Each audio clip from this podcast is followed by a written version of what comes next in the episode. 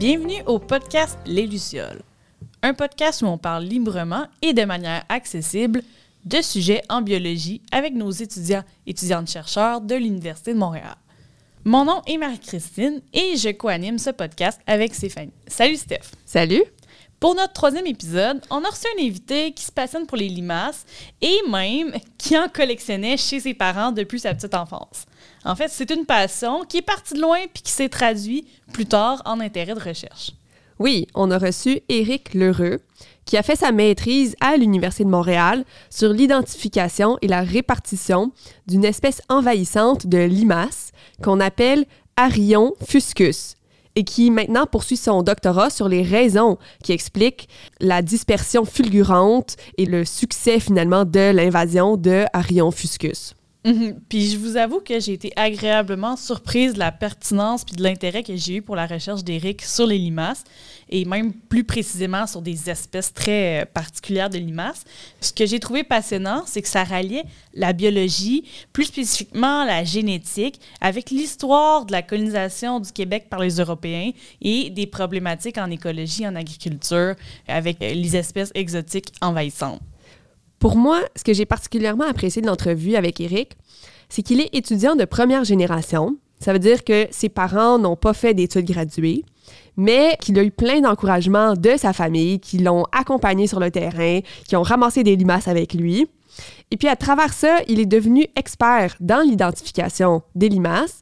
Et en fait, des chercheurs des États-Unis en lui envoient pour l'identification, même que des équipes au Québec et autre part euh, au Canada aussi. Il a une expertise pratiquement unique, c'est impressionnant et sa passion se traduit vraiment dans notre entretien avec lui. Oui, on peut dire qu'on sait maintenant que les limaces sont très cool. Puis, je parle pour nous deux, je pense, en disant qu'il nous a donné le goût de nous attarder aux limaces de notre jardin. Vous pouvez nous suivre sur Instagram, at leslucioles.podcast ou sur les autres plateformes regroupées au www.lesluciolepodcast.com. Puis, n'hésitez pas à nous écrire si vous aimez le podcast ou peut-être si un sujet que vous aimeriez qu'on aborde en lien avec la recherche en biologie à l'UDM. Bonne, écoute.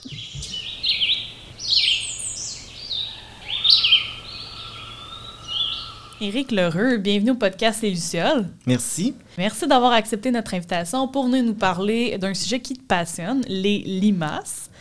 Éric, pour les auditeurs et les auditrices, c'est un étudiant au doctorat qui étudie les espèces exotiques envahissantes et leur succès d'invasion.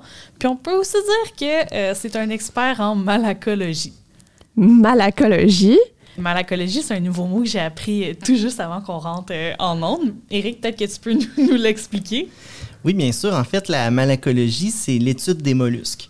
Donc, euh, les mollusques, c'est un grand groupe d'animaux. C'est le deuxième plus grand branchement après les arthropodes, donc après les insectes, crustacés, araignées, mille pattes, tout ça.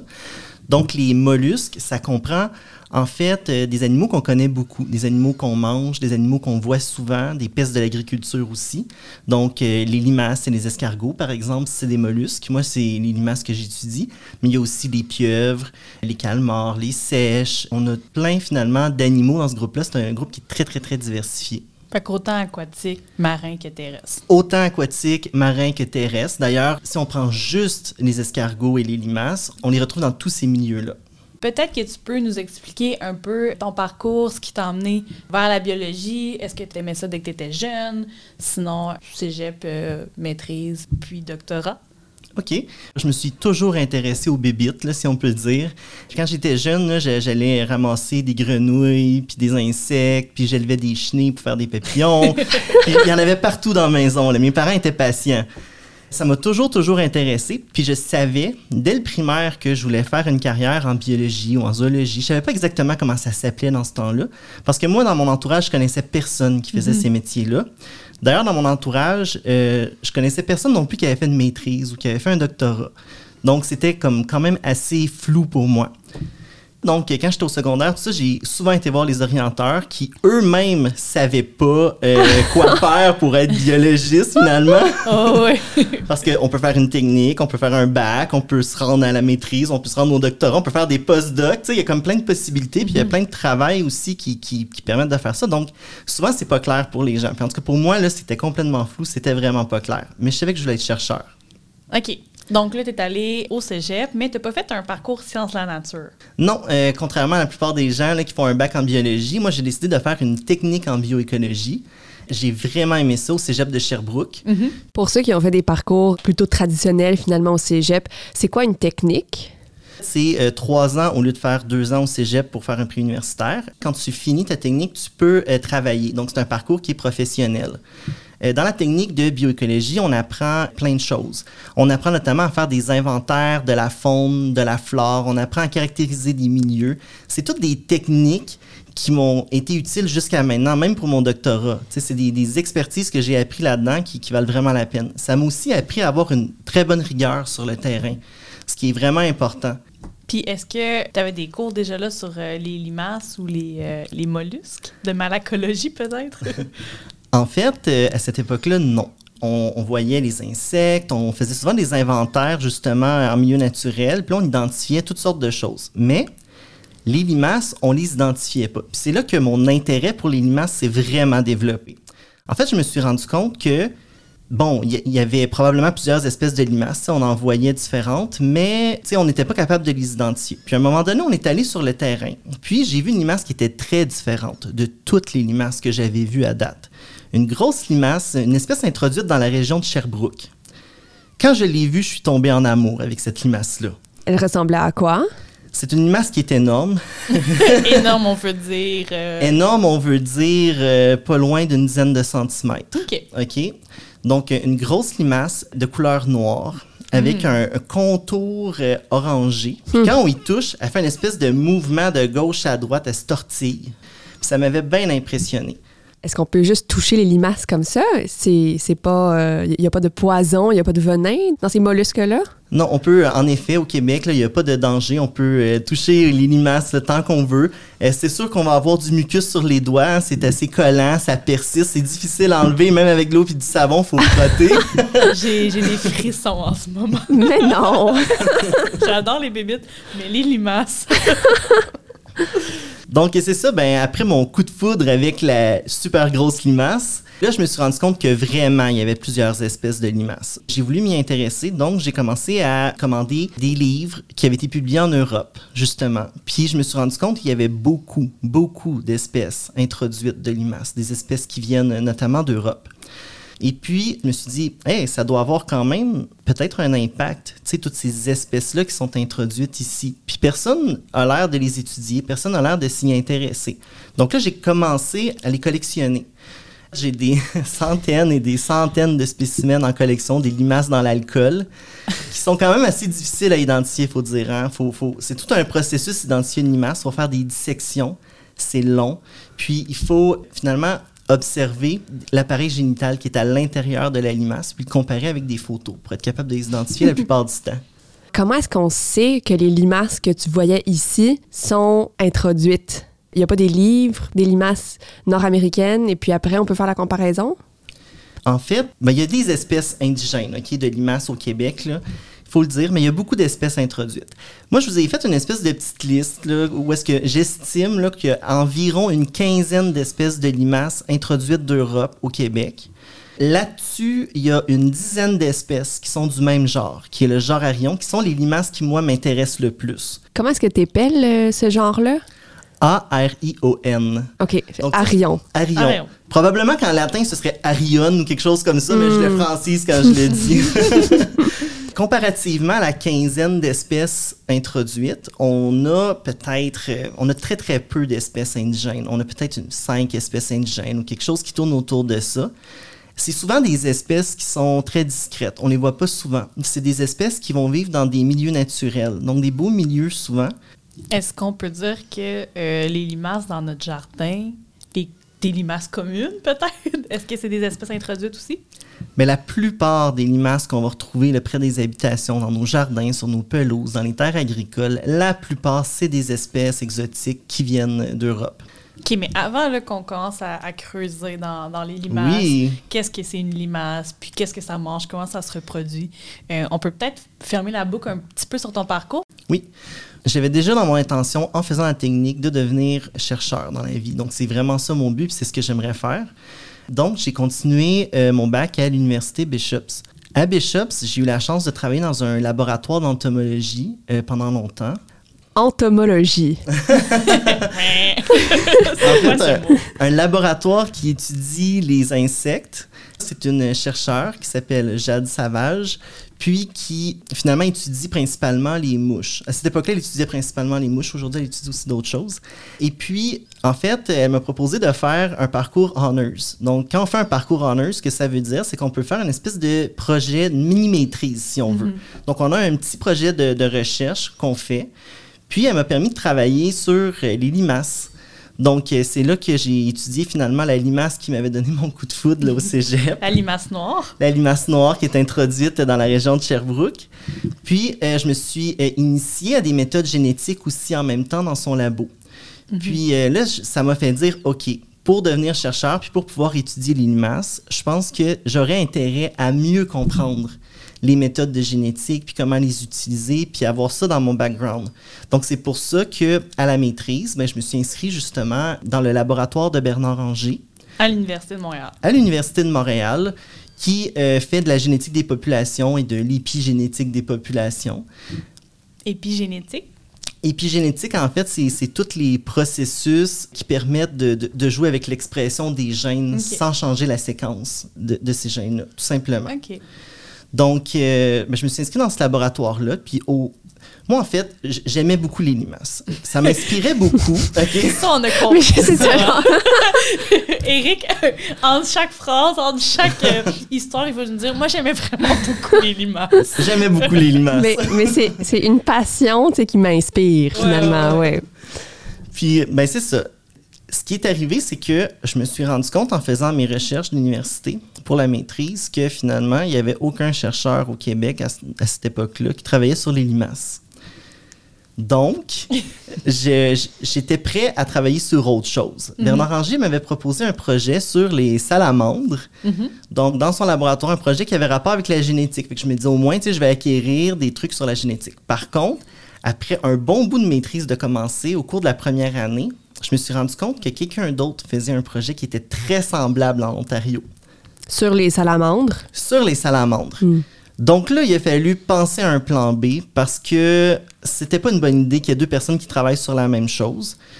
Donc, euh, Bernard me dit, bon, qu'est-ce que tu veux faire maintenant? Mm-hmm. Donc là, j'y réfléchi, puis évidemment, les limaces sont revenus. je lui ai proposé un projet sur une autre espèce de limace. Donc, c'est pas la, limace noire dont je vous ai parlé au début. C'est une cousine. C'est elle fait partie du même genre, le genre Arion dont je vous ai parlé. En fait, j'ai commencé ma maîtrise sur ça. Puis, suite à la maîtrise, en fond, j'avais tellement des, des, résultats incroyables à la maîtrise que je me suis dit, OK, il faut que j'investigue ça vraiment plus en profondeur. Donc, j'ai décidé de commencer un doctorat sur justement l'espèce que j'étudie à la maîtrise. Fait que ton doctorat, pour toi, ça a été vraiment la continuité de ton projet de maîtrise. C'est vraiment la continuité. Mon projet de maîtrise, c'est comme une grosse introduction de mon projet de doctorat, si on veut. Ben c'est super parce que c'est un peu de ça qu'on va parler, des résultats de ta maîtrise, puis un petit peu du doctorat. Puis avant de tomber là-dedans, ben, peut-être qu'on peut définir des termes. On peut parler de c'est quoi une espèce exotique envahissante. Puis après, on peut aussi parler euh, de la limace en tant que telle. Euh, qu'est-ce qu'elle est? Qu'est-ce qu'elle mange, pourquoi on la retrouve ici. Allons-y avec, euh, c'est quoi une espèce exotique envahissante? En fait, dans espèce exotique envahissante, il y a comme deux choses. Il y a exotique, puis il y a envahissante. Puis c'est pas la même chose. En fait, lorsqu'on parle d'une espèce exotique, ça veut dire que c'est une espèce qui vient d'ailleurs, puis qui a été introduite par l'humain. Donc, c'est obligatoirement par l'humain ou par les activités humaines. Par exemple, mm. en important des biens, ben, on peut par exemple transporter des plantes entre les continents, ben, c'est possible qu'il y ait des limaces qui soient cachées dans les plantes puis qui se déplacent de cette façon-là. Donc ça, c'est une espèce exotique. Est-ce que les limaces se font introduire particulièrement avec des plantes ou on sait pas tellement les moyens d'importation? On a une bonne idée des moyens d'importation. C'est presque toujours des, euh, introductions accidentelles, ici en tout cas. Ça n'a pas toujours été des introductions accidentelles ailleurs dans le monde. On pourra en reparler. De limaces? De, de limaces ou d'escargots. OK. Puis, est-ce qu'on voudrait vraiment importer des limaces de notre région pour des principes médicinaux ou pourquoi qu'on voudrait vraiment... Euh, ben en fait, il y a un exemple qui, qui est vraiment célèbre, puis c'est sur les îles du Pacifique. Là-bas, il y a des escargots géants d'Afrique qui ont été introduits pour l'alimentation humaine. En fait, avec le temps, ces escargots-là, évidemment, se sont multipliés puis sont devenus une espèce exotique qui causait des problèmes pour l'agriculture. Donc, au début, ils ont introduit pour, dans un milieu fermé, les faire euh, reproduire pour l'alimentation. Exactement. eux, ils se sont échappés assez rapidement. oui, exactement. Ils se sont échappés. Je ne sais pas à quel point c'était euh, si confiné que ça, les, élevages, là, on peut hmm. dire. On apprend hein, à chaque fois euh, qu'on veut introduire une espèce pour un projet. Euh. Mais là, ce n'est pas tout. OK. Ce n'est pas tout. Donc, pour faire face aux nouveaux escargots envahissants sur les îles du Pacifique, les scientifiques ont eu la bonne idée d'introduire un escargot mangeur d'escargots. Ça finit plus. Donc, en fait, le, but qui était dans les journaux de l'époque, puis tout ça, ça fait quand même assez longtemps, c'était que l'escargot cannibale mange, les, il l'appelait comme ça, l'escargot cannibale mange les escargots géants d'Afrique, puis ensuite finisse par se manger lui-même, puis qu'il reste plus d'escargots. Ça réglait le problème. ça s'est pas passé comme ça. Non. en fait, l'escargot géant d'Afrique est vraiment beaucoup plus grand que, que l'escargot qui est cannibale, si on peut dire comme ça ce que ça a eu comme conséquence, c'est que l'escargot cannibale s'est mis à consommer les espèces indigènes, puis a causé des extinctions de près de, sur certaines îles, de près de 95% des espèces qui ont disparu, des espèces qui vivaient juste là. Mm-hmm. Donc maintenant, pour la portion envahissante, qu'est-ce que ça veut dire? Parce qu'une espèce peut être introduite. C'est-à-dire que cette espèce-là, bon, est introduite, c'est une espèce exotique, elle peut rester locale. Tu sais, elle va s'établir, elle va rester locale, puis, bon, il ne se passe pas grand-chose avec cette espèce-là. Par contre, chez certaines de ces espèces-là, et puis c'est pas toutes les espèces, il va vraiment y avoir une expansion de la répartition suite à l'introduction. Donc une fois qu'elle est introduite, eh bien là, il y a des espèces qui vont réussir à envahir des continents au complet. Puis c'est cette expansion-là de la répartition, finalement, qui fait qu'on peut dire qu'une espèce est envahissante. Il y a aussi d'autres définitions. Par exemple, si on regarde dans euh, les ministères souvent ou les gouvernements, on va assumer qu'une espèce envahissante, c'est une espèce qui cause des dommages, soit à l'agriculture, à l'économie, à la biodiversité, etc. Mais bon, il y a beaucoup d'espèces qu'on n'a pas étudiées, on ne connaît pas vraiment leurs impacts, donc c'est plus difficile. C'est une, une définition qui est moins biologique, si on veut. Est-ce que tu as plusieurs exemples d'espèces exotiques envahissantes qu'on a introduites ici au Québec? Il y en a une foule. Il y en a qui sont vraiment, je dirais, des stars de allez, allez. des espèces exotiques envahissantes parce qu'ils sont proches de l'humain. Mhm. Par exemple, la grille du frein. À Montréal, mhm. même à Sherbrooke, même ailleurs au Québec maintenant, euh, c'est une espèce dont on se rend beaucoup compte parce que on coupe les freins qui sont, qui sont envahis finalement par cette espèce-là. Il y a la moule zébrée, par exemple, qu'on entend vraiment beaucoup parler ouais, dans les grands lacs. Euh, la carpe asiatique, qui est une nouvelle arrivée. on en a beaucoup qui sont très, très, très, euh, qui sont très populaires. Puis d'un autre côté, on a celles que presque personne connaît. je dirais même que les biologistes connaissent pas. c'est difficile quand on a de la misère, par exemple, à nommer une espèce, de savoir que c'est une espèce envahissante, puis de comprendre les dommages qu'elle peut faire. C'est le cas des limaces. Bon, ben, partons sur les limaces. Euh, c'est quoi une limace? Parce que j'essayais de réfléchir. Je me disais, est-ce que c'est un insecte? Est-ce que c'est. On a dit un mollusque. Donc, c'est un mollusque. Euh, puis qu'est-ce que ça mange? Comment ça se reproduit? Peut-être euh, commencer par la différence entre une limace et un escargot. Parce que souvent, les c'est une très bonne idée. Donc, en fait, un escargot, c'est une espèce qui va avoir une coquille qui est évidente. La limace, comparativement à ça, ben, ça va être un peu l'équivalent de l'escargot, mais qui a une coquille qui est fortement réduite ou pas de coquille du tout. Par contre, il existe tous les intermédiaires possibles entre la limace et l'escargot dans le monde. Aussi, ce qui est important de mentionner, c'est que au cours de l'évolution, les escargots ont perdu plusieurs fois leur coquille. Donc, on a des groupes de limaces qui sont plus proches de groupes d'escargots que d'autres groupes de limaces, par exemple. Donc, tu sais, la distinction limace-escargot, c'est un peu quelque chose d'artificiel, si je peux dire ainsi. Là. OK. Puis peut-être une, une question comme ça. La coquille d'un escargot, ça sert à quoi? La coquille d'un escargot, ben, ça sert à plusieurs choses. Euh, Ça sert euh, notamment à protéger l'escargot, Euh, protéger l'escargot de la dessiccation. Donc, de, finalement, il faut pour pas sécher. la coquille de l'escargot, ça protège aussi ses organes, par exemple. C'est une réserve de calcium aussi pour l'escargot parce que les escargots et les limaces ont des grands besoins en calcium pour produire leur mucus. Sont collants, là, ils produisent un mucus pour pouvoir se déplacer puis se protéger. Donc, tu sais, la coquille, ça, ça a ces fonctions-là.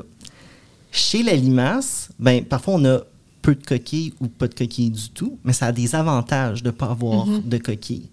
La première chose, c'est que les limaces sont moins dépendantes du calcium. Donc, les escargots, pour pouvoir construire leurs grosses coquilles de calcium, ben, ils vont devoir souvent vivre dans des terrains qui sont un peu plus calcaires, par exemple. Les limaces vont pouvoir envahir des milieux qui sont beaucoup plus acides. Aussi, la deuxième chose, c'est que la limace va pouvoir trouver des cachettes, par exemple, que l'escargot ne pourra pas avoir parce qu'il ne pourra pas rentrer. Elle va avoir accès à des endroits que l'escargot n'aura pas accès, par exemple. Puis, est-ce que les deux peuvent voir? C'est quoi leur moyen pour s'orienter? euh? Ils ont des yeux. En fait, là, quand on regarde une limace en face, là, il y a deux tentacules qui sont plus hauts, qui sont plus longs que les autres. Ces deux tentacules-là, c'est les yeux. OK. Puis il y en a deux qui sont plus bas, qui servent à toucher puis à sentir. Donc, ils ont quand même un bon odorat. Ah, je trouve ça tellement cute. Comme ça, c'est assez. C'est cute. Il y a certaines limaces, par exemple, qui ont les yeux bleus. Il y a certaines limaces qui ont... Tu sais, c'est- c'est beau, une limace. J'avais d'autres questions sur la limace. Peut-être que tu peux me rappeler ou me parler d'un peu de c'est quoi que ça mange une limace ou comment ça se reproduit? Oui, en fait, les limaces peuvent manger toutes sortes de choses. Il y a plusieurs espèces qui vont manger des plantes. Donc, toutes sortes d'espèces de plantes. On peut avoir des espèces qui mangent des lichens, des mousses parfois aussi.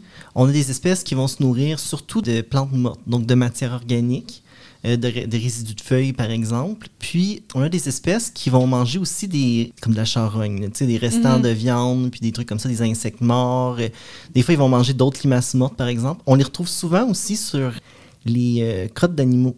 Donc, ils vont aller se nourrir de ça. Dépendamment des espèces, on va avoir des espèces qui vont être, par exemple, qui vont que consommer des plantes vivantes, d'autres qui vont que consommer des plantes mortes, puis il y en a qui vont manger tout ce que je vous ai dit. Dans le fond, il y a plusieurs milieux qui peuvent coloniser. Oui, dépendamment des espèces de limaces, en effet, euh, on va avoir différents milieux. Puis, euh, vous allez voir que la limace que j'ai étudiée justement pendant mon projet de, de maîtrise, c'est une limace qui est vraiment présente dans plusieurs milieux différents. Puis comment qu'elle se reproduit? Toutes les limaces terrestres sont hermaphrodites. C'est-à-dire que chaque limace est à la fois un mâle et une femelle. Donc, ce qui se passe, c'est qu'il y a certaines espèces qui vont pouvoir faire euh, de l'autofécondation. Ça, ça veut dire qu'elle va pouvoir se reproduire avec elle-même. Donc, elle va produire des œufs, elle va produire du sperme, puis elle va pouvoir féconder ses propres œufs. Tout ça se fait à l'intérieur de la limace? Tout ça se fait à l'intérieur de la limace. Par contre, il y a d'autres espèces que même si elles sont hermaphrodites, au moment de la copulation, elles vont avoir un rôle. Il y a une qui va, qui va faire le mâle, l'autre va faire la femelle. Puis, il y a des exemples où, ça c'est la plupart là, des cas, les deux limaces vont se rencontrer, vont s'échanger du sperme, puis les deux vont finir enceintes. C'est vraiment efficace. Très efficace. Moi, quand j'entends les mots là, espèce exotique envahissante, il y a une connotation quand même négative à ces mots-là. C'est quoi les impacts de la limace exotique envahissante? Est-ce que c'est que des points négatifs ou il y a aussi des points euh, positifs à cet envahissement-là? Ben, pour ce qui est des limaces exotiques envahissantes, il y a certaines limaces qui sont plus étudiées que d'autres. Il y en a qui sont comme vraiment très peu étudiées, donc on- c'est pas très connu. Par contre, c'est beaucoup euh, d'impacts qui sont négatifs, notamment sur, par exemple, l'agriculture, euh, sur euh, l'horticulture aussi. On peut penser, par contre, que ces limaces-là, en plus, vont avoir des impacts justement dans les milieux naturels. Donc, elles pourraient entrer en compétition avec les espèces indigènes de limaces qu'on a qui, elles, sont quand même assez importantes. Puis, elles pourraient aussi, euh, puis c'est ce qu'on observe, là, se nourrir d'espèces de plantes indigènes, puis même participer à menacer ces plantes-là. Et les bons coups de la limace indigène, plus que exotique envahissante, ça sert à quoi une limace finalement? Si, si on retire la limace de l'environnement, il doit se passer quelque chose. Oui, évidemment, euh, les limaces euh, qui sont indigènes ont, ont, leur rôle. Par exemple, même les espèces européennes qu'on a ici, en Europe, ont des rôles écologiques qui sont importants. Euh, par exemple, en Europe, ils vont participer beaucoup à la décomposition de la matière organique. C'est-à-dire que, par exemple, en mangeant des feuilles mortes ou même des, feuilles vivantes, ils vont aider à la décomposition justement pour faire du compost, par exemple. Euh, ces limaces-là aussi sont consommées par des animaux, des animaux qui vont s'en nourrir. Qui qui mange les limaces? C'est quoi ces prédateurs? Les prédateurs de la limace, en fait, il y en a plusieurs. On pourrait penser à certains petits mammifères, certains oiseaux aussi, mais le prédateur ultime de la limace, c'est les carabidés. Donc, les carabidés, c'est un coléoptère, donc un insecte, qui a vraiment des pièces buccales, vraiment comme une bouche qui est adaptée pour attraper les limaces et s'en nourrir. Ils sont spécialisés pour manger des limaces. Mais ça doit quand même être un gros coléoptère. Il y en a ici au Québec? Il y en a ici au Québec, oui. Il y a plusieurs espèces de carabidés, c'est une grosse famille. Donc, les limaces ont, des rôles écologiques. Les limaces sont importantes, ils font partie de la biodiversité. Il y a des limaces qui sont rares, il y a des limaces qui sont même en voie d'extinction dans le monde.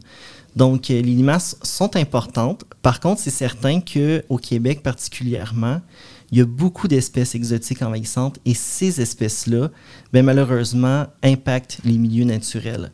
Un impact sur lequel aussi, euh, je ne vous ai pas parlé, mais que, que je viens de penser, c'est que, en fait, les limaces, un de leurs rôles, c'est aussi de faire de la sélection des plantes. Je m'explique. Mm-hmm. Les limaces ont des préférences alimentaires souvent. Donc, si on leur donne un choix d'une dizaine de plantes, ben, ils vont avoir leurs deux, trois préférés. ils vont les choisir. Par contre, si on les retire, ils vont manger les autres. C'est pas qu'ils mhm. peuvent pas manger les autres, mais ils ont des favorites. Donc, euh, dans les milieux d'où ils viennent, ben ils vont euh, sélectionner certaines plantes qui vont brouter plus que d'autres, puis ça va faire en sorte de changer la composition des espèces. Par contre, cette même chose-là, pour une espèce qui est exotique et qui est envahissante, ça peut devenir problématique parce qu'en sélectionnant certaines espèces, ben là, on change la composition des forêts indigènes ça, ça peut être quand même sérieux comme conséquence. Puis c'est pas une conséquence qu'on voit rapidement, c'est une conséquence qu'on voit à long terme. Puis euh, j'imagine que dans le cadre de, ta maîtrise, on rentre un peu dans, dans, le vif du sujet. Oui. Ces espèces exotiques envahissantes-là ont eu un, ont pas de rôle qui est encore remarqué ou qu'est-ce qui fait en sorte qu'on veut les étudier? Pourquoi c'est intéressant d'étudier ces espèces exotiques envahissantes-là au Québec? En fait, les espèces exotiques envahissantes, c'est vraiment un enjeu de société. Hein. C'est les espèces exotiques envahissantes, pas juste les limaces, mais en général, c'est une menace pour la biodiversité et pour l'économie. Par exemple, ce serait la deuxième menace en importance dans le monde pour la biodiversité. Aussi, elles sont associées à des pertes économiques qui sont très importantes. C'est quoi la première menace pour la biodiversité? La première menace, c'est euh, la perte d'habitat. Mm-hmm. La, destruction des habitats, oui. Puis la fragmentation, c'est ça. Fait qu'à chaque fois qu'on on, fait de l'étalement urbain, à chaque fois qu'on détruit des milieux naturels, c'est comme si on isolait les petits milieux naturels, puis il n'y avait plus de connexion. Donc, on a beaucoup de pertes d'habitat puis de pertes d'espace pour, euh, pour les, les, animaux. Donc, Donc, la deuxième, c'est les limaces. C'est pas les limaces, c'est les espèces Les exotiques. espèces exotiques envahissantes. à ne pas confondre. non, non, non. les euh, espèces exotiques envahissantes sont aussi associées à beaucoup de pertes économiques. Si on regarde au Canada seulement, on parle de plusieurs milliards de dollars par année. Selon Environnement et Changement climatique Canada, en fait, on estime que les pertes de revenus cumulatives par année, causées seulement par 16 espèces envahissantes, des espèces qui ont beaucoup d'impact, ces 16 espèces qui ont des gros impacts, mais seraient estimées entre 13 et 35 milliards de dollars, ce qui est énorme. Si on regarde juste au niveau euh, de l'industrie forestière et de l'industrie agricole, mm-hmm. les espèces exotiques envahissantes, en fait, représenteraient des coûts de 7,5 milliards de dollars par année au Canada seulement. OK. Puis les agriculteurs ou euh, l'industrie, peu importe, pour combattre ces espèces envahissantes-là, j'imagine qu'ils utilisent des moyens comme des pesticides. Et... Oui, ça augmente aussi euh, l'utilisation de pesticides. C'est beaucoup utilisé un peu partout.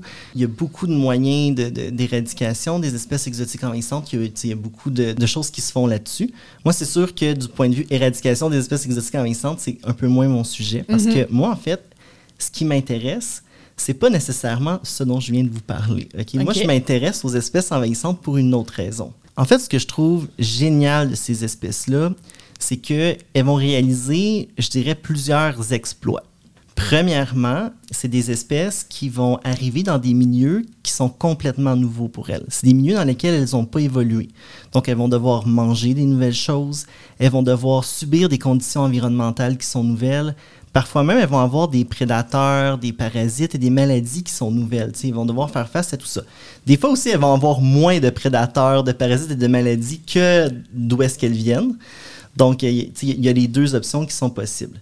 Ceci étant dit, elles arrivent dans des milieux qui sont complètement nouveaux, mais en plus, ils ont souvent ce qu'on appelle une perte de diversité génétique, due à ce qu'on appelle un effet fondateur. En fait, ce que ça veut dire, c'est qu'on va avoir une population source. Par exemple, en Europe, on a une population source où on a une certaine diversité génétique. Mais là, il y a seulement quelques individus qui vont être transportés puis introduits, par exemple, au Québec de ces quelques individus-là, évidemment, il va y avoir automatiquement moins de diversité génétique. Puis ensuite, ces individus-là vont peupler. Malgré tout ça, les exploits que les espèces envahissantes vont faire sont énormes. Premièrement, elles vont réussir à survivre dans ces milieux-là, dans les nouveaux milieux.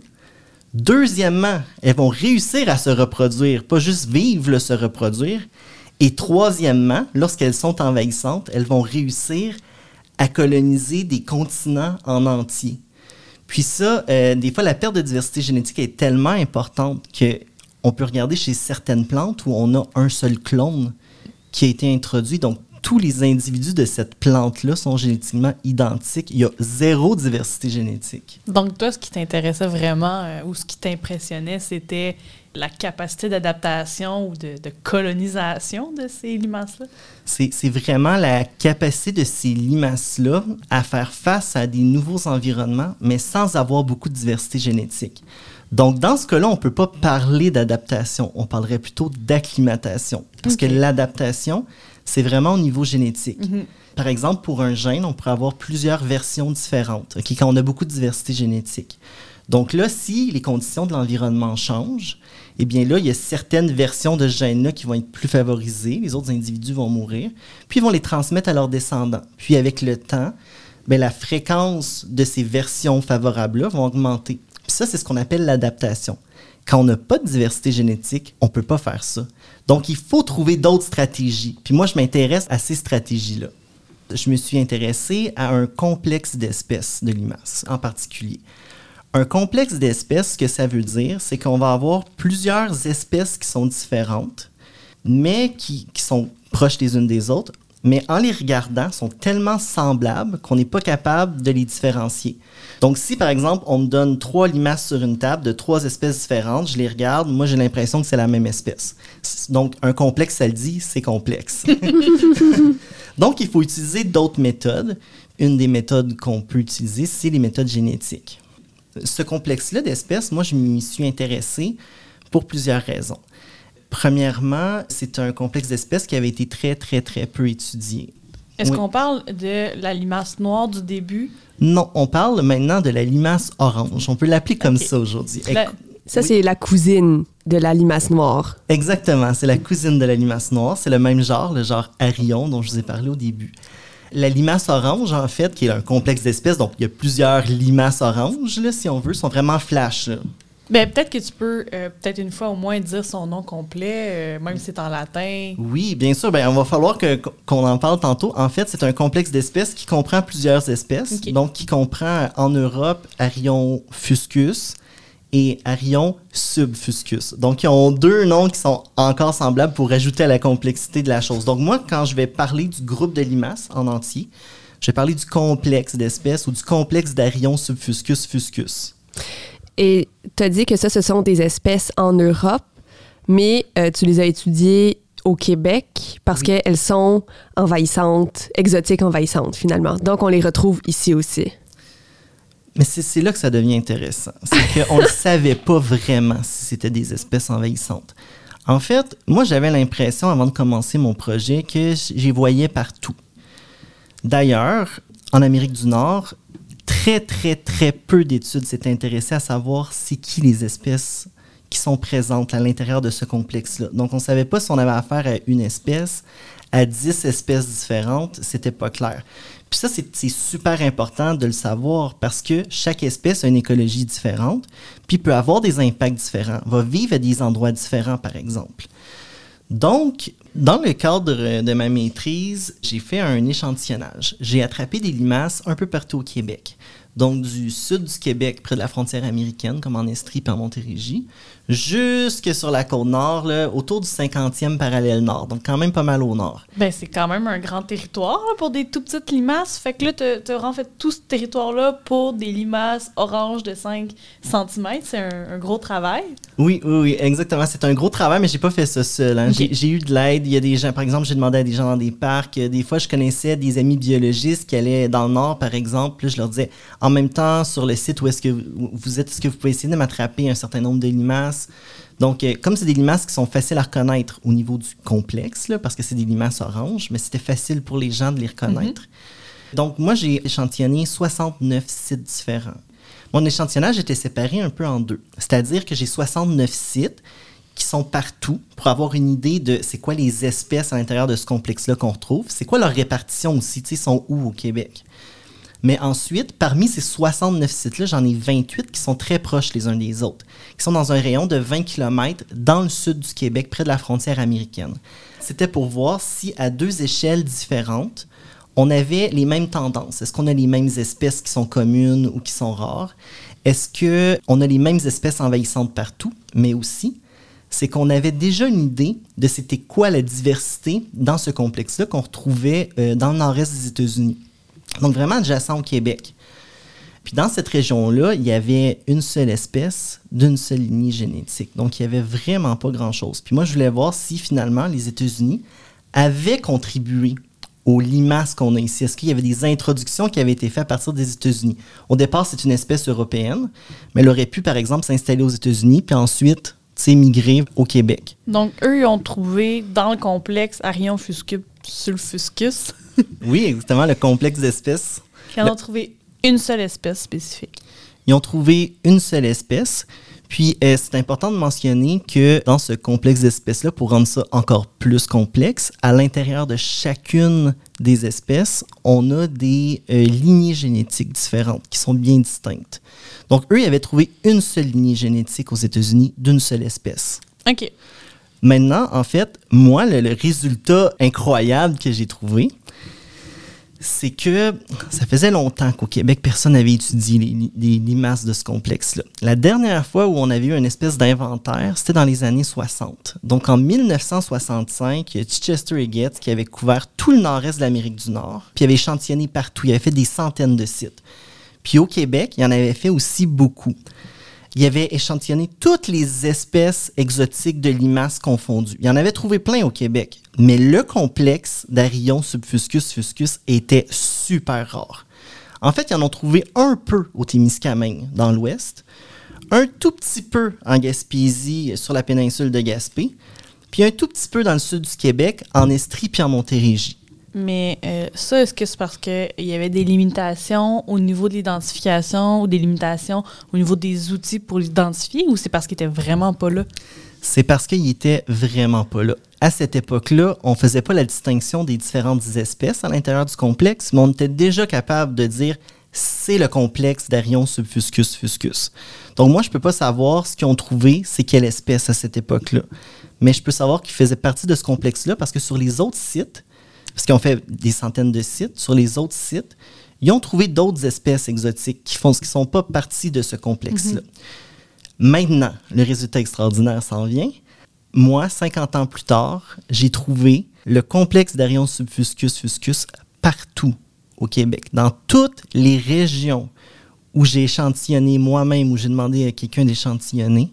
Il y avait la présence du complexe d'Arion subfuscus fuscus vraiment partout.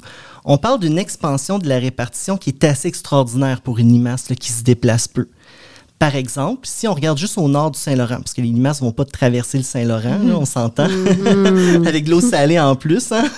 ça n'aime pas le sel, les limaces. Si on regarde au nord du Saint-Laurent, Chichester et Getz, eux, avaient échantillonné toute la rive nord au complet, jusqu'à à peu près au 50e parallèle comme moi. Ils avaient trouvé le complexe seulement dans la région de Trois-Rivières. Moi, 50 ans plus tard, en fait, je les ai trouvés jusque sur la côte nord. Donc, on parle euh, d'une expansion de la répartition en ligne droite de 615 km. C'est-à-dire que les limaces auraient dû faire 12 km par année de déplacement. Ça, c'est sans compter les barrières à la dispersion, comme les grosses rivières qui passent à travers et tout ça. Ce qui est complètement impossible. Ça a une vie de combien d'années, les limaces, ou de ça dépend, ça dépend des espèces. Pour ce qui est du complexe d'Arion subfuscus fuscus, c'est probablement des limaces qui meurent après euh, avoir pondu des œufs. Fait qu'on parle d'une durée de vie d'autour d'un an. OK. Fait que 12 km par une même limace, ça semble énorme. 12 km par année pendant 50 ans, c'est impossible pour une limace. Est-ce qu'ils ont eu de l'aide? Est-ce qu'ils se sont dispersés à, propos de quelque chose qui est parti de Trois-Rivières ou d'une industrie qui exportait, euh, je sais pas, du bois ou quelque chose comme ça? comme c'est impossible que ces limaces-là aient parcouru cette distance-là, c'est probablement la dispersion passive qui est en jeu ici. Donc, il y a deux types de dispersion. Oui. Euh, la dispersion active, qui là, c'est la limace qui se déplace par elle-même. Mais tu sais, une limace, ça va pas vite, hein, je vous le mhm. dis. c'est lent comme un escargot. Euh, Puis l'escargot, il est lent comme une limace. Puis l'escargot est lent comme une limace. C'est une boucle sans fin. Donc, évidemment, c'est de la, c'est sûr que ça a été fait par dispersion passive, c'est-à-dire que ben, c'est le transport d'objets, de plantes, de bois probablement, parce que les plantes, euh, le transport de plantes dans le Grand Nord, c'est pas, euh, mm-hmm. c'est pas nécessairement quelque chose qui se fait beaucoup. Ce qu'il faut dire aussi, c'est que moi, j'ai pas nécessairement atteint la limite nordique. J'en ai retrouvé jusque sur les points les plus au nord où j'ai regardé, mais il y en a peut-être encore plus au nord que ça. Puis, on parle de dispersion. Il y a plusieurs choses qui nous font dire que ces limaces-là ont été dispersées par les humains, probablement. Il y a évidemment le fait qu'il y a une expansion incroyable, mais il y a aussi où est-ce qu'on a trouvé les différentes espèces qu'on avait. Donc, si je peux un peu commencer avec ça, c'est que on s'est demandé, bon, c'est quoi les espèces? nos séquences génétiques là, appartiennent à qui finalement? Donc, euh, le premier très grand résultat, c'est que, en fait, Arion fuscus, qui est une espèce qui n'avait pas été retrouvée dans le nord des États-Unis, c'est de loin l'espèce la plus abondante. Je l'ai retrouvée sur 63 des sites, des 69 sites. Donc, c'est une espèce qui est présente partout. Je l'ai trouvée dans toutes les régions qui ont été échantillonnées. Donc, c'est vraiment, vraiment, vraiment l'espèce qui est envahissante au Québec elle est différente de celle qui est aux États-Unis. Ce qui nous fait dire que c'est pas euh, une espèce qui est partie des États-Unis et qui a traversé la frontière 12 km par année. Exactement. Euh, maintenant, si on regarde la deuxième espèce de ce complexe-là, qui est Arion subfuscus maintenant, eh bien, Arion subfuscus, on a trouvé deux lignées génétiques, OK, qu'on appelle S1 et S2. S pour subfuscus, OK, tout simplement. ils ont juste des petite différence au niveau de la génétique. Eux, ils ont des bonnes différences génétiques. C'est juste qu'ils sont morphologiquement tellement proches qu'on n'est pas, on n'est pas trop sûr si c'est des espèces différentes. C'est probablement des espèces différentes, en fait. Euh, donc, la lignée S1, en fait, on l'a retrouvée sur trois sites seulement, si on veut comparer. Puis la lignée S2, on l'a retrouvée sur cinq sites seulement. Ceci étant dit, les séquences qu'on a eues pour la lignée S1, qui était celle qui avait été retrouvée aux États-Unis, Les séquences génétiques. on les a comparées avec ce qui avait été retrouvé aux États-Unis. Puis ce qu'on s'est rendu compte, c'est que la même séquence identique entre les États-Unis et le Québec, ça se retrouvait sur un site seulement dans le sud du Québec, à Lennoxville. Donc, les États-Unis ont vraiment très, très, très peu contribué à la diversité qu'on a au Québec. Puis ce qui est intéressant de mentionner, c'est que, euh, par exemple, la ligne S1 et la ligne S2, au Québec, on les retrouve sur très peu de sites, mais des sites très distants les uns des autres. Donc, des fois, on a 500 km qui va séparer nos sites, puis on n'a pas trouvé de site entre les deux où est-ce qu'il y en avait. C'est possible qu'on en ait manqué, mais tu sais, ces larges sauts-là ben, c'est vraiment typique d'une dispersion passive, c'est-à-dire que les, les objets sont transportés, la limace est introduite à un nouvel endroit, puis est introduite encore à un autre endroit, etc. On peut pas blâmer les États-Unis pour ça. On peut pas blâmer les États-Unis pour ça. Mais euh, est-ce que tu avais des hypothèses de dispersion euh, qui pouvaient expliquer ça? En fait, les hypothèses qu'on a, ça provient principalement d'études aux États-Unis qui montrent justement par les imports-exports, tout ça. Quand ils regardent s'il y a des limaces à l'intérieur, ben souvent, ben c'est ça, je disais, les plantes qui sont transportées, c'est un gros vecteur. Euh, le bois, par exemple, pourrait être un gros vecteur. Surtout dans le Nord, je pense que l'industrie du bois peut, peut transporter des espèces de limaces, par exemple. Donc, ce que je comprends, c'est que pour la dispersion ou l'invasion de Arion fuscus subfuscus au Québec, euh, ça proviendrait plutôt de l'Europe. Oui, exactement. C'est des espèces qui sont euh, européennes. Moi, ce que j'ai fait, en fait, c'est que en ayant justement le détail des séquences génétiques, j'ai pu comparer les séquences génétiques qu'on avait au Québec avec les séquences génétiques des études antérieures en Europe pour savoir c'était quoi la répartition en Europe, d'où est-ce qu'ils viennent ces limaces-là finalement. Puis justement, j'ai le détail, si ça vous intéresse, de savoir un peu euh, de quelle région européenne ces limaces-là arrivent. Oui, certainement. Est-ce que tu as fait ça durant ta maîtrise ou là, on est plutôt rendu euh, pour le doctorat? On est dans la maîtrise toujours. C'est une grosse maîtrise. Donc, juste pour faire un suivi, tu as déterminé c'était quoi les espèces de limaces au Québec. Tu as regardé leur répartition. Tu as déterminé aussi peut-être si c'était un mode de dispersion qui était passif ou actif. Maintenant, d'où qu'ils viennent? Oui. Euh, en fait, ils viennent de différents endroits. Ce qui permet d'expliquer la diversité des limaces dans le complexe au Québec, c'est euh, vraiment par plusieurs régions européennes qui ont contribué. Premièrement, on a chez fuscus, qui est notre espèce commune. Arion fuscus, notre vraie espèce envahissante ici. En fait, c'est des séquences qu'on a trouvées au Québec ont comme origine principalement le centre puis le nord de l'Europe, avec certaines séquences qui sont typiques d'une ou l'autre des régions. Donc, il y, a au moins deux régions qui ont contribué finalement à ce qu'on retrouve ici. Juste pour vous donner un exemple, on a une première séquence qu'on retrouve très largement en Europe, qu'on trouve en Belgique, au Danemark, au nord de l'Allemagne, aux Pays-Bas, dans le sud de la Norvège, le sud de la Suède, l'est de la Lituanie, le Royaume-Uni. Donc, tu sais, c'est largement réparti en Europe. On a une deuxième séquence où là, ce sont des limaces qui proviennent du sud de l'Allemagne seulement. Donc, on est pas mal sûr de leur origine dans ce cas-là. Ensuite, on a une séquence qui provient du nord du Danemark et du sud de la Norvège. Et pour finir, on a une séquence qui n'a jamais été retrouvée en Europe, mais qui est différente d'une seule petite mutation de la séquence la plus commune. Donc, c'est probablement une mutation qui est arrivée ici au Québec avec le temps. Donc, ce serait une espèce d'Europe arrivée au Québec, puis là, euh, qui essaie de s'adapter. Là, on parle d'adaptation on est vraiment dans l'acclimatation, puis je vais peut-être plus vous introduire ça dans mon doctorat. On a fait des tests préliminaires au laboratoire pour voir justement la diversité génétique d'Arion fuscus. C'est presque nul. Il n'y en a presque pas. Donc, on est vraiment plus dans, dans, de l'acclimatation dans ce cas-là. Si on regarde maintenant notre deuxième espèce qui était Arion subfuscus, eh bien là, Arion subfuscus vient probablement plutôt de l'ouest de l'Europe. Donc, c'est une troisième source d'introduction. On a une, une séquence qui provient du Royaume-Uni puis du nord de la Belgique, par exemple.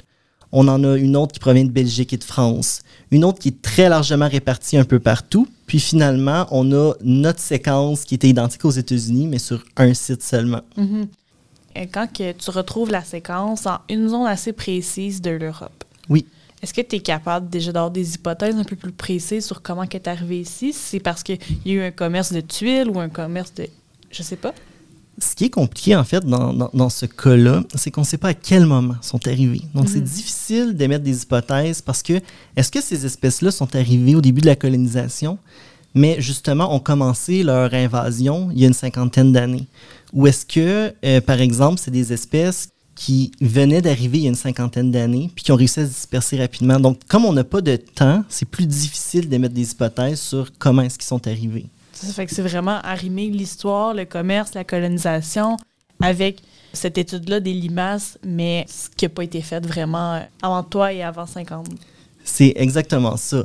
En fait, ça avait été un peu fait aux États-Unis, mais très peu. Puis au Québec, ça n'avait jamais été fait encore. C'est vraiment moi le premier qui a décidé euh, de s'intéresser, de se réintéresser finalement à ce complexe d'espèces-là. Puis c'est quand même fou, je trouve, qu'on ait eu pendant une cinquantaine d'années une espèce d'invasion biologique incroyable. Une espèce qui a réussi à étendre son aire de répartition partout au Québec, mais qui est passée complètement sous le radar. OK, donc je vais essayer de résumer en une phrase ce que j'ai compris de, du cœur de ta maîtrise. Aux États-Unis, on a juste trouvé une espèce de Arion subfuscus.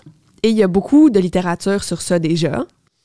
Mais ce qui était vraiment surprenant, c'est qu'au Québec, on a finalement retrouvé Arion fuscus presque partout dans tous tes sites d'échantillonnage et on a retrouvé Arion subfuscus à seulement quelques sites. Peux-tu nous expliquer finalement pourquoi c'est intéressant d'avoir cette différence d'identification des espèces? Ce qui est intéressant là-dedans, c'est que on a des espèces qui sont complètement différentes. Donc ces espèces-là ont probablement des écologies qui sont différentes ont probablement des succès d'invasion qui sont différents. Par exemple, on voit très bien qu'au Québec, c'est Arion fuscus, l'espèce qui est vraiment envahissante. Donc, Arion subfuscus est vraiment rare. Donc, ils ont fort probablement des caractéristiques qui les différencient vraiment dans leur capacité à envahir les milieux. Ça, ça veut dire aussi que dans la littérature du nord-est des États-Unis, par exemple sur le contrôle ou sur les impacts qui ont été relevés dans ces régions-là, on pourrait avoir des impacts ici, étant donné que c'est des espèces différentes, des impacts ou des méthodes de contrôle qui fonctionneront pas si on se fie seulement aux études qui ont été aux États-Unis. Puis je pense que ce projet-là montre vraiment bien l'importance que quand on a un complexe d'espèces, on doit être capable de les différencier. Surtout quand on a des régions qui ont des histoires différentes. Tu sais, le nord-est des États-Unis puis le Québec, ils ont une histoire de colonisation humaine qui sont complètement différentes mais aussi des échanges avec l'Europe qui sont très différents.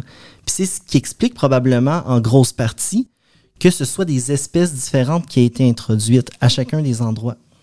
Est-ce que je me trompe si je dis que ta recherche, elle est fondamentale, mais qu'elle pourrait faire carburer de la recherche appliquée comme contrôler euh, les espèces invasives? Donc, une est comme nécessaire pour l'autre? C'est complètement essentiel de nommer ces espèces-là, de savoir à qui on a affaire, qui sont les envahisseurs, puis pour justement en apprendre plus sur leur écologie, puis comprendre quelles sont les espèces qui sont problématiques. Par exemple, dans un champ, si on trouve une espèce ou l'autre, puis ils ne mangent pas les mêmes choses, ben peut-être que dans un cas, ça va être euh, important de les contrôler, puis dans l'autre cas, ben, ça n'aura pas beaucoup d'impact, tout simplement. Mm-hmm. Ça, ça clôt très bien ce que tu as fait pour ta maîtrise. Maintenant, ton doctorat, évidemment, comme euh, tu t'intéresses au limaces, ça va être une continuité euh, de ça et finalement une continuité du succès de répartition ou du, de dispersion. De dispersion, merci, de, de Arion fuscus. Oui, en fait, justement, suite aux, résultats que j'ai eu à la maîtrise, je me suis intéressé à Arion fuscus en particulier. Donc là, on sort du complexe et on étudie seulement une espèce, ça va être moins compliqué. Donc, Arion fuscus, qui était notre espèce super envahissante au Québec, qu'on a retrouvée partout. Mm-hmm. En fait, moi, ce qui m'intéresse pour le doctorat, c'est de voir c'est quoi les déterminants du succès d'invasion. Pourquoi une espèce a du succès à envahir un milieu, puis pas une autre, par exemple? Puis, bien évidemment, j'étudie spécifiquement cette limace-là, parce que c'est un modèle juste extraordinaire pour étudier les espèces exotiques envahissantes pour plein de raisons. Tu peux peut-être partir là-dessus. Donc, quelles raisons font en sorte que c'est un super modèle? Oui, oui, ça m'intéresse. Extraordinaire. Il, est assez bien vendu. Non, c'est ça. Donne-nous des réponses. Ben, c'est un modèle extraordinaire, justement, parce que c'est, premièrement, c'est une espèce qui est évidemment très envahissante. On, parle d'une espèce qui a, qui, a, vraiment une bonne capacité d'invasion. Pour qu'une limace réussisse en 50 ans à envahir le Québec au complet, c'est un exploit en soi. Deuxièmement, c'est une espèce qui se déplace pas beaucoup par elle-même. Donc, ce qui est cool, c'est que quand on va sur le terrain, ben, les limaces qu'on attrape dans un milieu sont probablement nées dans ce milieu-là aussi. Ils se sont probablement pas beaucoup dispersées par elles-mêmes. Donc, ça permet de, faire des choses qu'on pourrait pas faire, par exemple, avec un oiseau, par mm-hmm. exemple. Aussi, Arion fuscus, c'est une espèce qui potentiellement a beaucoup d'impact sur les milieux, notamment les milieux naturels. Puis ça, c'est rare chez les espèces de limaces exotiques. La plupart des limaces exotiques au Québec, c'est surtout des limaces qui vont vivre, par exemple, euh, près de l'humain. Donc, tu sais, dans les jardins, sur les terres agricoles, etc. Mais Arion fuscus, elle, pénètre vraiment loin dans les habitats naturels. Donc là, il y a toute une série d'impacts sur le milieu naturel qui sont possibles avec cette espèce-là. C'est ça qui un peu pique ma curiosité aussi en même temps. Fait que finalement, c'était quoi les questions pour euh, ce doctorat-là? Oui, ben, premièrement, la, première chose que j'ai fait, je voulais savoir, parce que là, on sait qu'ils ont envahi partout au Québec, mm-hmm. plein de régions biogéographiques différentes, hein, du nord au sud, dans des climats euh, différents. Mais je voulais voir localement, c'est quoi les habitats qui sont occupés par cette espèce-là? Donc, où est-ce qu'ils vivent? Donc, ce que j'ai fait, j'ai fait un échantillonnage sur 25 sites différents. Donc, une espèce de grande grille de piégeage avec des sites qui sont séparés par 5 km chacun. Mais Puis, comment on, piège une limace? C'est pas juste tu marches dans une forêt, tu vois la limace orange, tu la prends. C'est pas mal ça. Oui. En fait, oui. Dans le cadre de ce projet-là, ça a été fait complètement par fouille active. Donc, tu sais, je, je, me promenais, je soulevais des roches, euh, tout ça, puis j'attrapais des limaces. Puis, euh, ce que j'ai regardé, en fait, c'est cinq habitats différents à l'intérieur de ça. Donc, euh, j'avais cinq fois, cinq réplicas d'un même habitat. Donc, j'étais allé à la fois dans des habitats qui sont très, très, très perturbés par les humains, genre un terrain avec, des avec une pelouse. Mhm. Puis, euh, des habitats qui sont vraiment typiques des milieux naturels du sud du Québec, comme les érablières, ou les forêts de conifères, par exemple. Donc, j'ai vraiment comme un ensemble d'habitats qui sont à la fois perturbés et non perturbés pour voir justement où est-ce que cette espèce-là habite.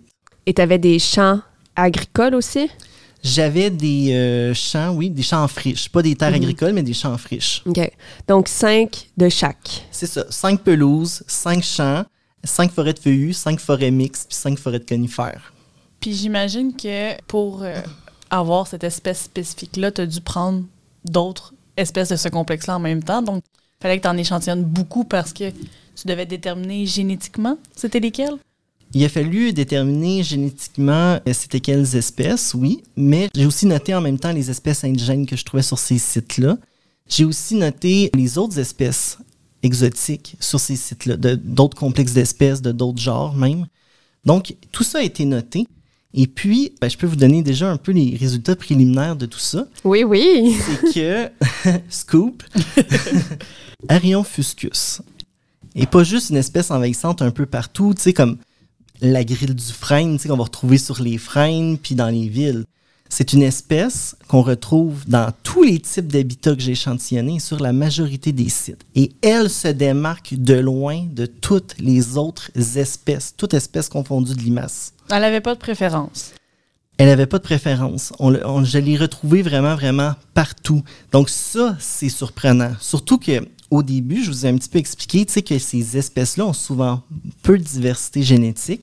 Donc, en plus de se retrouver dans un nouveau milieu en étant introduite, eh bien, elle peut en plus occuper plein, plein, plein d'habitats différents. Puis ça, c'est probablement une des caractéristiques qui fait que c'est une bonne espèce envahissante. C'est qu'elle a tout le bon bagage génétique pour s'acclimater à tous ces environnements différents-là.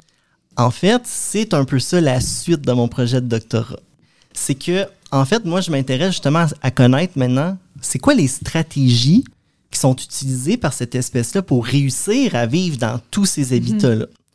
Donc, ce que j'ai fait, en fait, c'est que j'ai échantillonné des limaces dans euh, plusieurs habitats qui sont complètement différents, qui ont des caractéristiques qui se ressemblent même pas, mais qui sont adjacents les uns aux autres. C'est des habitats qu'on peut retrouver souvent en Estrie parce que c'est très fragmenté.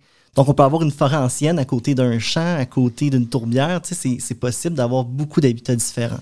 Est-ce que ça, tu réfères à tes cinq sites de cinq euh, types différents ou c'est encore autre chose? C'est encore autre chose. En fait, j'ai essayé de prendre vraiment des habitats qui étaient très extrêmes. Donc, j'ai choisi un endroit en particulier où est-ce qu'il y avait la présence de ces limaces-là puis qu'il y avait des conditions très différentes, mais adjacentes, pour pas avoir des effets du climat, que ce soit vraiment l'effet de l'habitat qu'on mesure. OK, OK.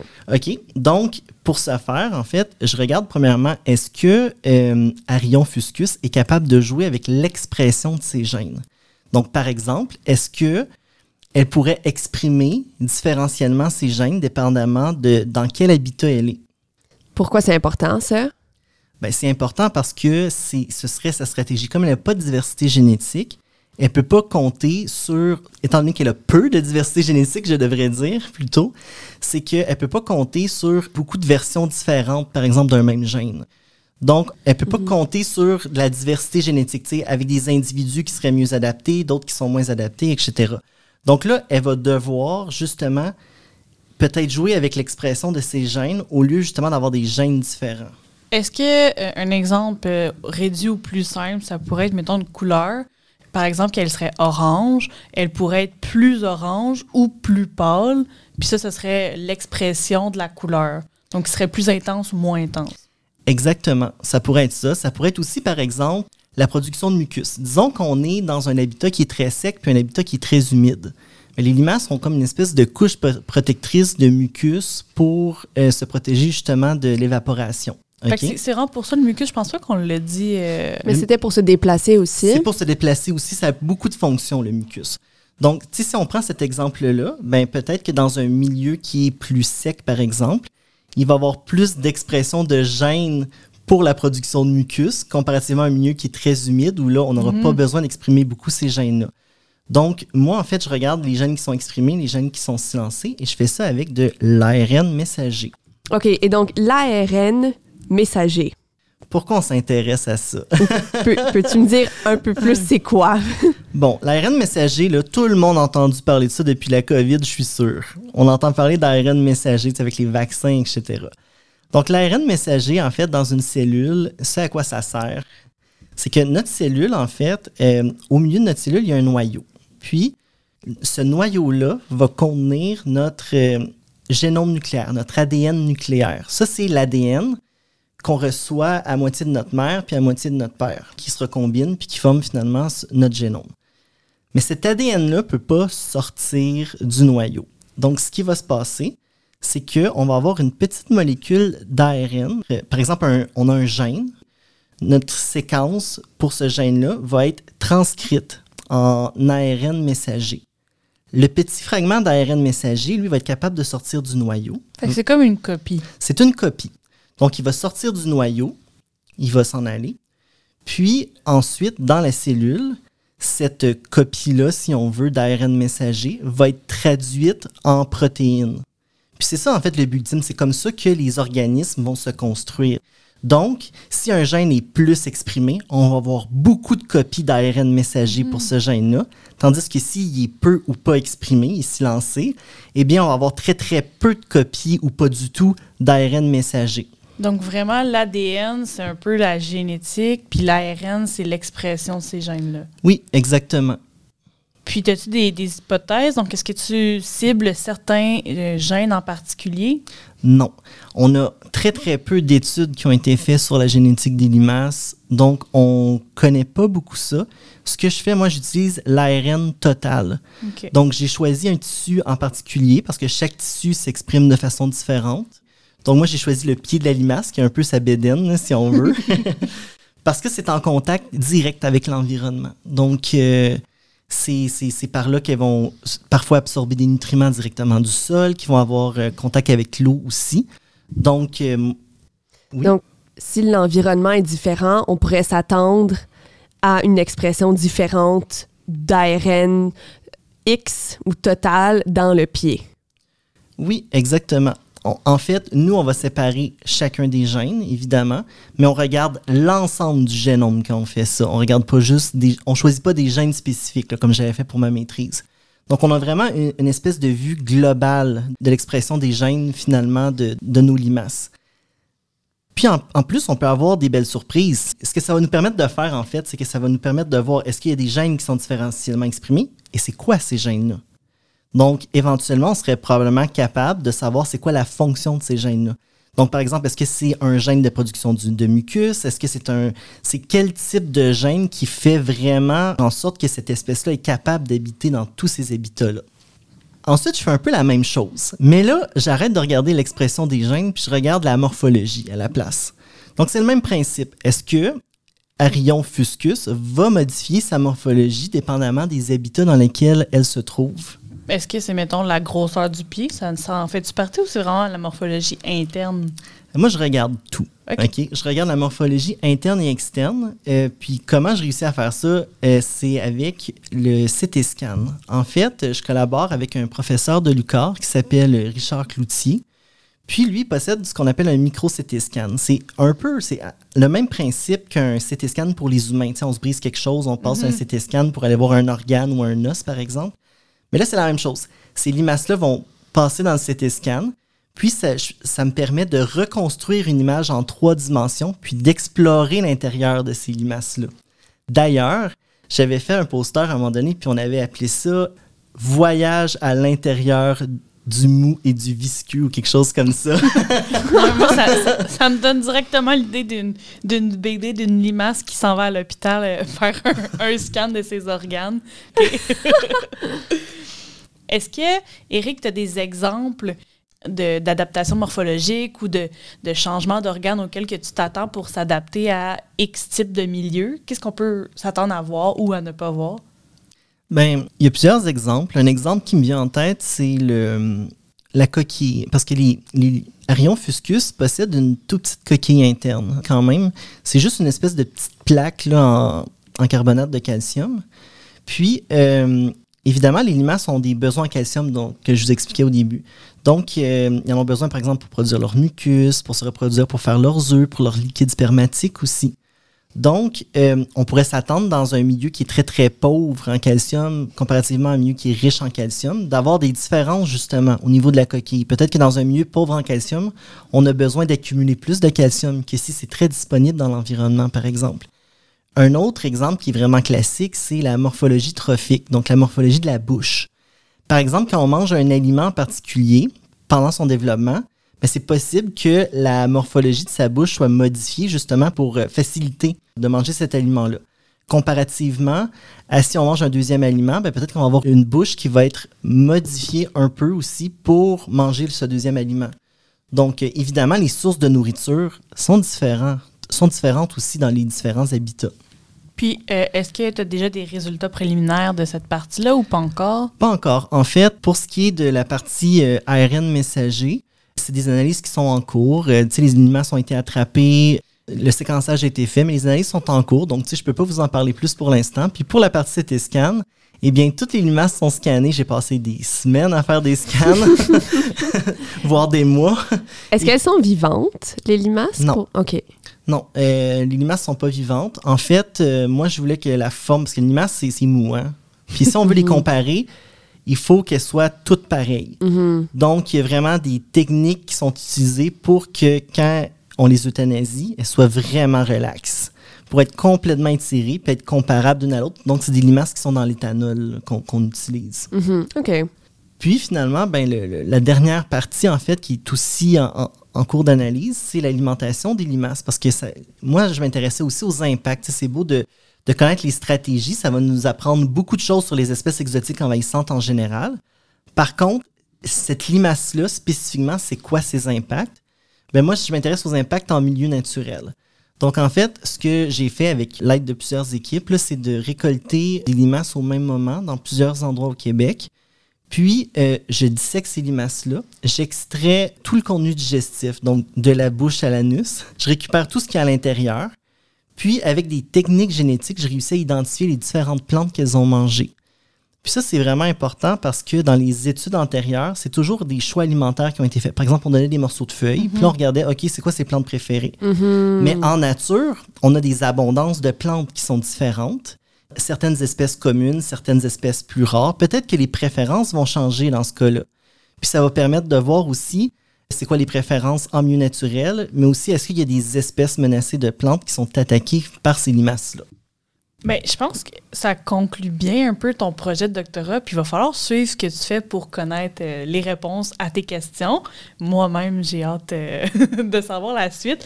Puis, au niveau de ta maîtrise et de ton doctorat, si les auditeurs, les auditrices avaient euh, deux ou trois choses clés à retenir sur les limaces du Québec ou les limaces en général qu'on retrouve au Québec, ce serait quoi?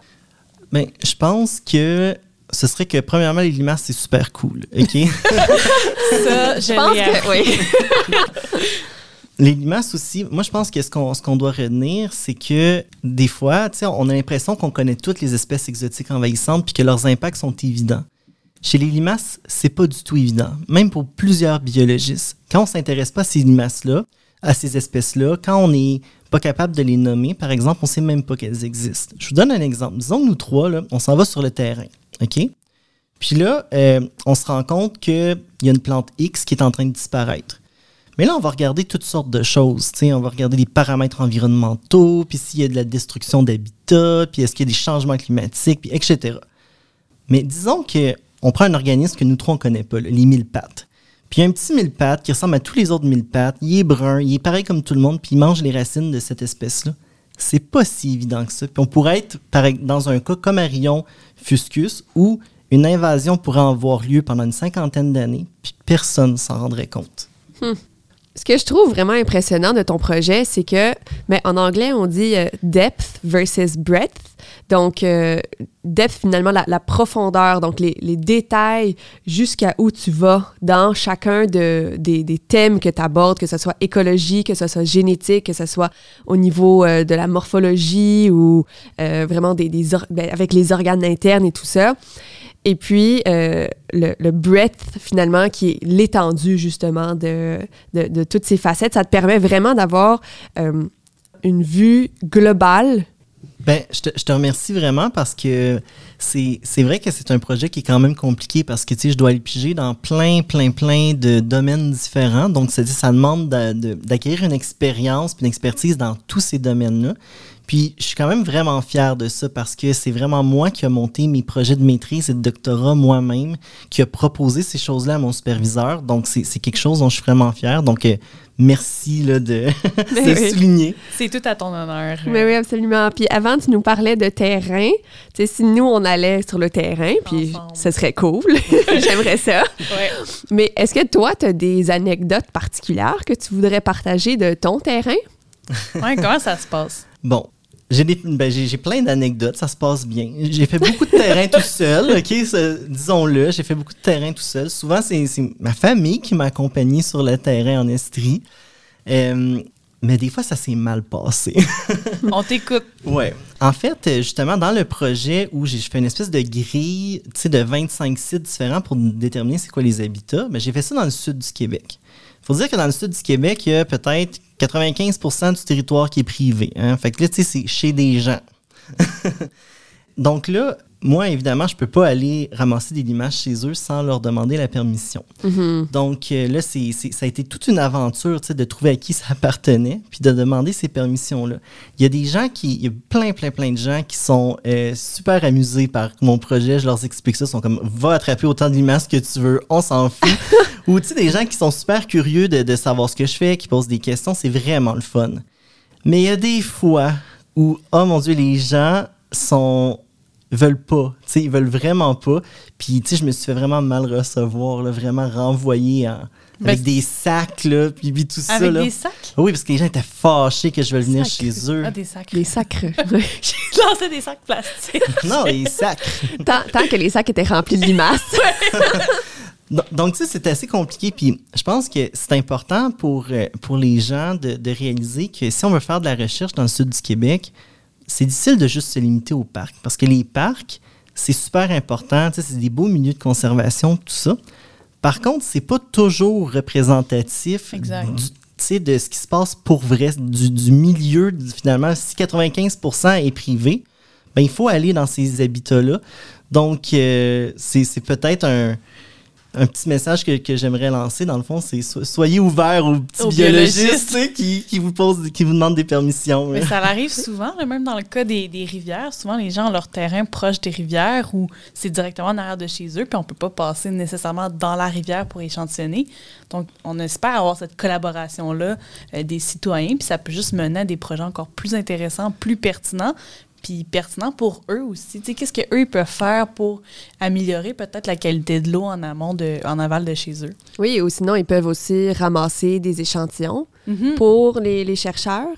Euh, tu mentionnes que ta famille, Eric, est venu avec toi. Oui. Euh, c'est très, très, très cool à entendre. Et puis, ça permet euh, que eux sachent un peu qu'est-ce que toi tu fais aussi. Parce que parfois, quand nos familles n'ont pas été aux études graduées ou quoi, c'est peut-être un flou que, ben, avec le podcast, on, on, essaye de briser finalement, mais euh, je trouve ça inspirant. oui, tout à fait. C'est vrai que c'est souvent flou, pour les gens, c'est quoi nos projets, puis, puis on n'a pas nécessairement le temps, de parler pendant une heure à quelqu'un de, son projet comparativement, à un podcast où on, on peut le faire. Mais moi, ce qui m'intéresse, c'est tu parles souvent de que tu es allé dans le jardin des gens pour ramasser tes limaces et des, trucs comme ça. Donc, dans nos jardins, on voit beaucoup de limaces et il va en avoir celles qui sont indigènes et celles qui sont invasives. Qu'est-ce qu'on devrait faire euh, avec les limaces dans nos jardins? Oui, parce que moi, j'ai compris pendant qu'on enregistrait le podcast qu'une stratégie que j'employais pour améliorer la vivacité de mes plants, que je mettais beaucoup de coquilles d'œufs pour ajouter du calcium. Après, je me plaignais peut-être qu'il y avait beaucoup de limaces dans mon jardin, mais peut-être que ça avait un lien ou que c'était pas la bonne chose à faire. Tout à fait. Ça, là, c'est le pire truc, puis c'est propagé partout, les, fameuses coquilles pour empêcher les limaces d'aller dans son jardin. En fait, bien souvent, les limaces vont se nourrir de ces coquilles-là parce que c'est plein de calcium, puis ils en ont besoin. Il y a même des espèces d'escargots qu'on connaît euh, qui mangent euh, les coquilles euh, une fois que les, les, œufs ont éclos des oiseaux marins, par exemple. Donc, tu sais, c'est vraiment, c'est vraiment pas un bon truc. Mm. Il y, a d'autres trucs. C'est sûr qu'il y a les barrières de cuivre, par exemple. Les limaces n'aiment pas le cuivre. Il y a aussi, par exemple, les cendres qu'on peut étendre autour de nos plants, qui vont permettre justement de, faire une barrière aux limaces. C'est difficile de se battre contre les limaces dans, dans, son jardin, c'est sûr. Puis il faut mentionner aussi que la plupart des limaces qu'on va rencontrer dans nos jardins sont des limaces qui viennent d'Europe, la très très grande majorité. Tandis que si on va plutôt dans des milieux, des beaux milieux naturels, mais là on va plutôt rencontrer des limaces indigènes. En tout cas, si je me promène en forêt puis que je vois une grosse limace orange, je vais te l'envoyer en photo puis je vais dire est-ce que c'est Arion fuscus ou Arion fuscus fuscus? Mais je pense qu'on ne pourra pas faire la différence juste à l'image. Mais est-ce que c'est une ou l'autre? Y en a-tu d'autres des limaces euh, qui ressemblent à Arion fuscus ou ce fuscus, ce complexe? En fait, euh, ce complexe d'espèces-là, c'est le seul qui est vraiment comme orange, là, qui laisse une trace orange sur les doigts mais quand même variable. Il y a quand même beaucoup de variabilité. Il, y en a qui ont des lignes sur le côté, il y en a qui en ont pas. Euh, il y a différents tons d'orange, par exemple, qu'on peut observer. Les autres limaces peuvent ressembler euh, de façon externe, mais sont plutôt souvent grises ou avec des petits points ou des trucs comme ça, ou brunes. Je pense que ça fait le tour euh, du podcast. Eric, ben merci euh, pour ton éloquence, pour toutes tes histoires, pour tout ce qu'on a appris. Personnellement, moi, ça va vraiment m'aider à apporter un, œil différent aux limaces que je retrouve et pas juste les lancer chez mon, chez mon voisin. Donc, euh, merci, ça levait un intérêt chez moi. C'est un grand merci de ma part aussi. Et si on veut te rejoindre, te suivre, avoir plus de nouvelles sur les limaces, ben en fait, euh, on peut toujours m'envoyer un courriel. Je, prends mes courriels. Donc, si vous avez des limaces euh, que, dont vous voulez connaître l'identification, il est toujours possible de faire ça. Euh, aussi, on a le site de notre laboratoire qui est le laboratoire d'épigénétique des populations naturelles. Vous tapez ça dans un moteur de recherche, puis vous allez le trouver. Donc, vous allez voir les différents projets que dans notre labo on fait. Puis aussi, depuis septembre 2021, on m'a demandé si je voulais être expert euh, d'identification des limaces du groupe Facebook Les Mollusques du Québec. Donc, euh, si vous avez des questions sur les limaces ou si vous vous intéressez aux limaces ou aux autres mollusques, ça peut être les moules, euh, etc., eh bien, ben, vous pouvez aller sur ce groupe Facebook-là. Mais je vais mettre ces deux liens-là dans la description du podcast. Ça, ça intéresse nos auditeurs, nos auditrices. En tout cas, moi, je vais joindre le groupe Facebook. Merci beaucoup pour l'invitation. Ça fait plaisir. Merci à toi. Merci.